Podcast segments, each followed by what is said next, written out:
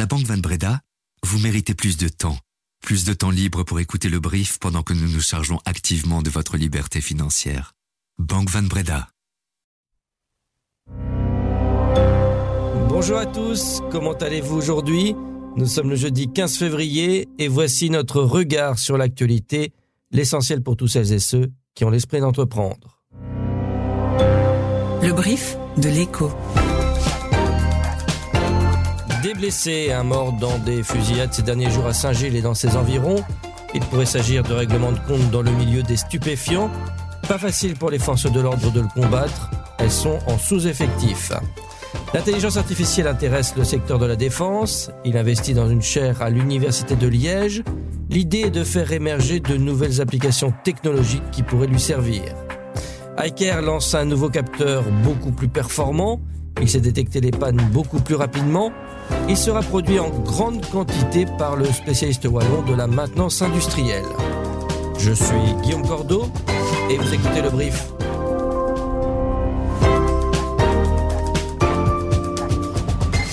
Le brief, cette info, dès 7 heures. Assiste-t-on à une guerre des territoires à Bruxelles? Il y a eu quatre fusillades en trois jours à Saint-Gilles et dans ses environs. La dernière en date, hier matin, a fait un mort, mais surtout inquiète une population désemparée. L'enquête est en cours, mais tout semble mener à la piste du règlement de compte lié au trafic de stupéfiants. La violence a franchi un cap dans la capitale et les forces de l'ordre ne sont pas en mesure de l'affronter. Le chef de la police de la zone midi a admis qu'il était difficile de combattre le trafic de drogue, surtout avec un déficit de 20% dans ses effectifs opérationnels. Cela représente environ 200 agents manquants. Au parquet de Bruxelles, 11 postes de substitut du procureur ont récemment été ouverts et n'ont recueilli qu'une seule candidature. Julien Balboni, bonjour. Bonjour Guillaume.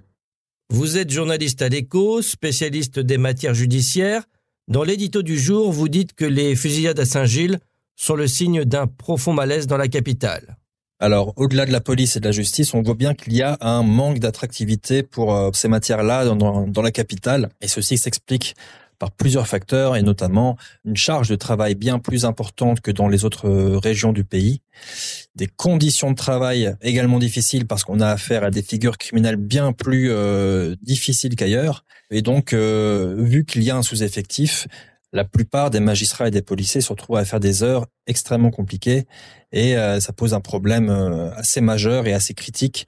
C'est une des explications pour lesquelles la lutte contre le trafic de stupéfiants est aussi difficile à mener aujourd'hui.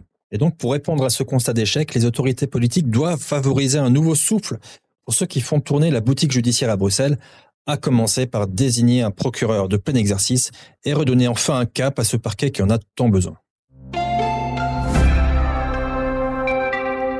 On apprenait début novembre que la fameuse taxe pylône allait sûrement faire son grand retour.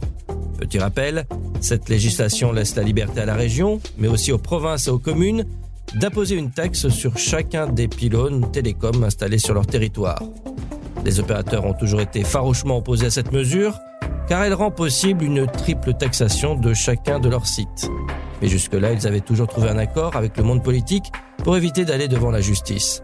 L'échange portait sur des investissements ciblés, notamment dans les zones blanches, à la place de la taxe par exemple.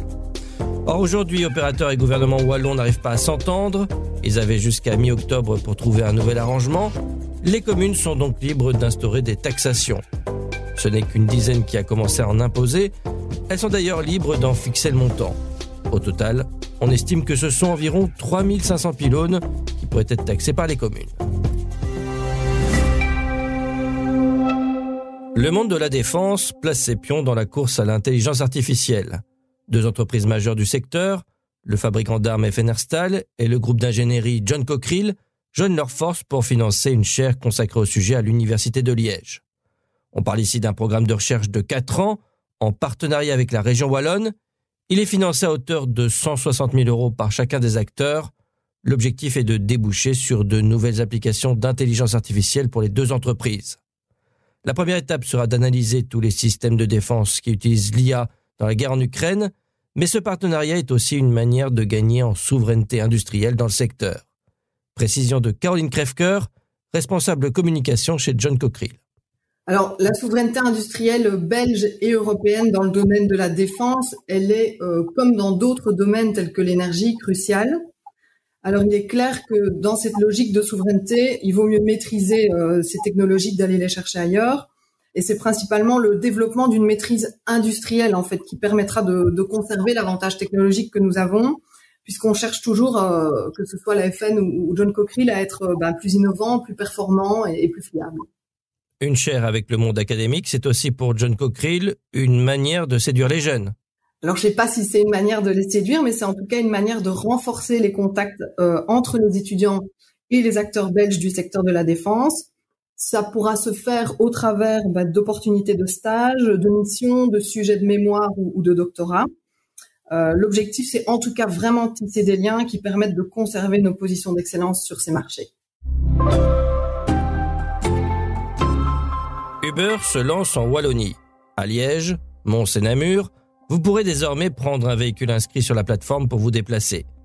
D'après la société, il y a une très forte demande. Des milliers de clients ont déjà ouvert l'application pour voir si le service était disponible dans ces villes. Sur place, la société travaillera avec des taxis qui possèdent une licence et les chauffeurs pourront continuer à travailler en jonglant avec d'autres opérateurs en même temps s'ils le veulent. Mais Uber devra s'accommoder d'une petite particularité propre à la Wallonie. Les taxis wallons ne peuvent prendre que des courses dans leur commune. Si bien qu'une fois le client déposé en dehors, ils sont obligés de revenir à vide. Un non-sens écologique et économique qui a freiné jusqu'ici le concurrent Bolt, mais Uber estime que le jeu en vaut quand même la chandelle. Par ailleurs, en Wallonie, les prix ne peuvent être fixés que par taximètre.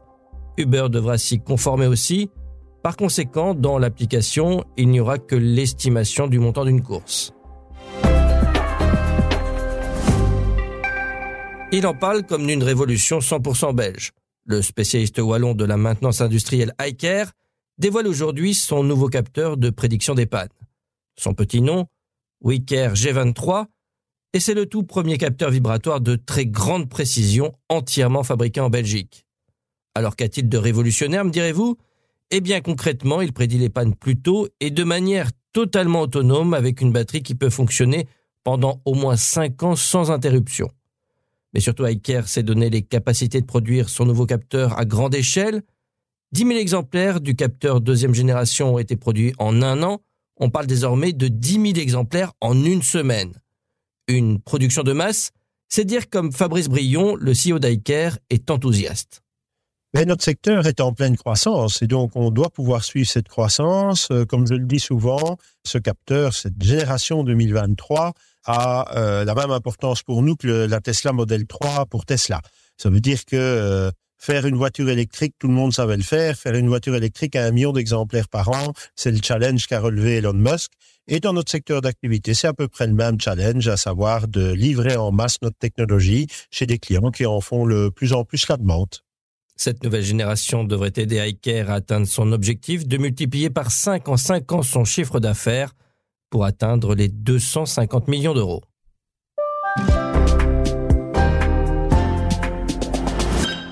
À le parc de loisirs Le Monde Sauvage rouvre ses portes ce samedi. Alors c'est le branle-bas de combat pour tout mettre en place et accueillir les premiers visiteurs. Les défis sont nombreux. Alexandre Dalmagne, le patron du groupe Sodafi, qui vient de racheter le parc, nous a confié ses grandes ambitions. Le mot d'ordre, c'est toujours l'immersion dans la nature avec une démarche responsable. L'équipe veut focaliser ses efforts sur ses grandes forces comme le safari. Le parc devrait par ailleurs bénéficier de nouveaux investissements, notamment dans le service de restauration.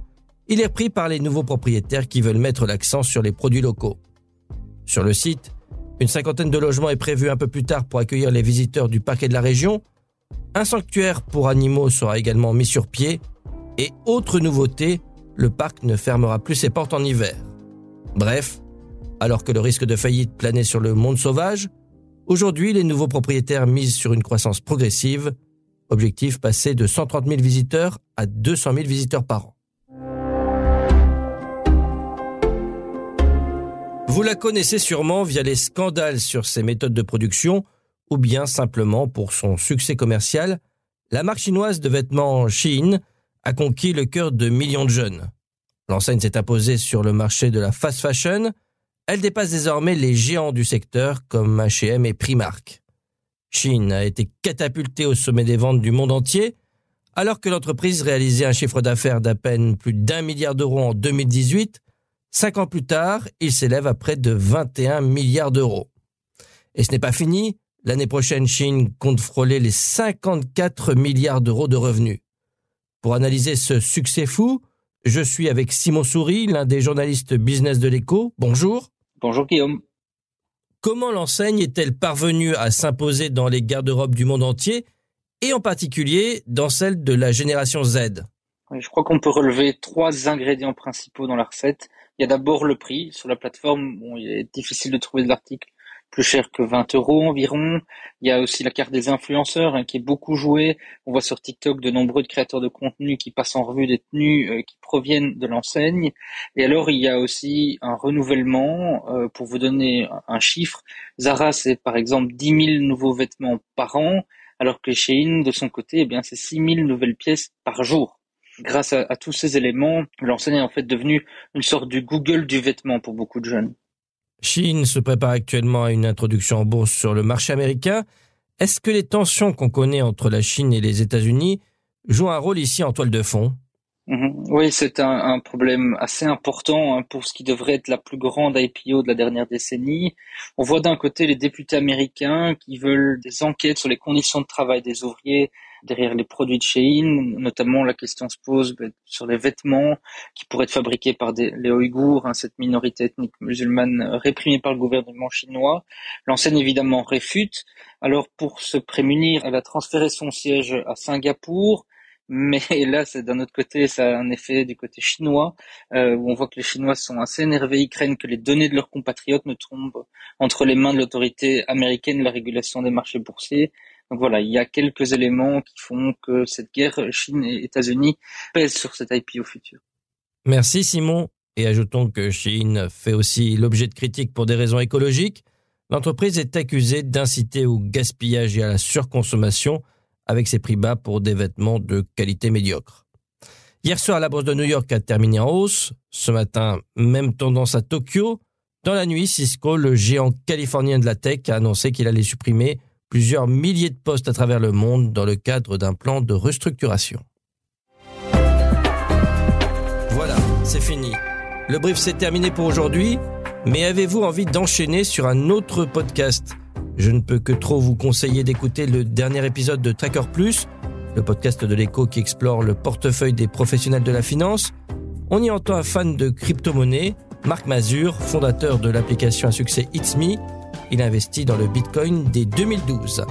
Merci à Andy Noires d'avoir préparé cet épisode. Je vous prie de lui réserver le meilleur accueil demain pour sa première présentation du brief. Belle journée